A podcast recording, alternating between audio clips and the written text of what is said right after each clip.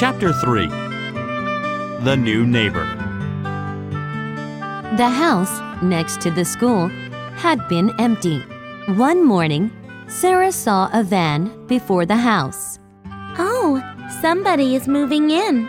Sarah said to herself. On that evening, Sarah was looking out at the sunset from the window.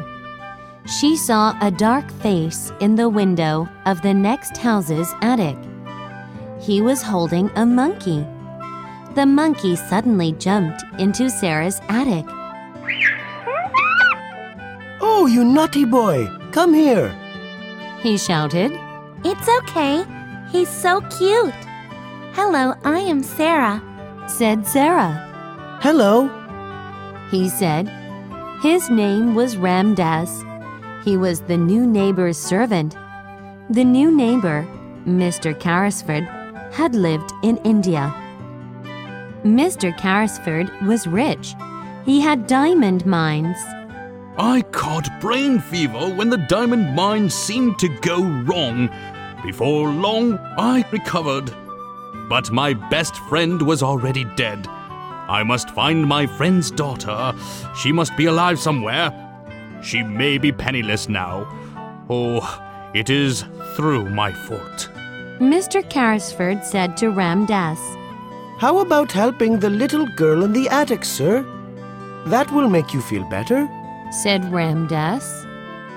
That's a good idea. It will make her happy too. Said Mr. Carrisford with a smile. Sarah was crossing the muddy street. Just then she found something shining in the mud. It was a four-penny piece. Then she saw a little girl with a dirty face and big, hungry eyes. Are you hungry? asked Sarah. I ate nothing today. The girl said.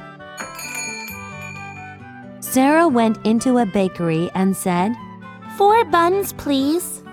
The baker woman looked at Sarah and put six buns in a bag. This is nice and hot. Eat it. Sarah said to the girl. Oh my, oh my. The girl said in surprise. She is hungrier than I am. Sarah said to herself. She gave the little girl five of her buns.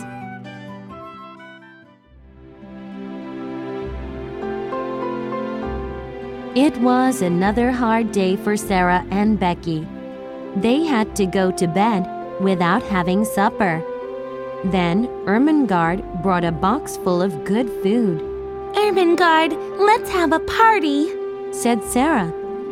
When they were about to eat a piece of cake, suddenly Miss Minchin opened the door. Lavinia was telling me the truth, she shouted. You are bad. Tomorrow you shall have no breakfast, lunch, nor supper. She shut the door behind herself. At that moment, a dark face was watching all this through the window.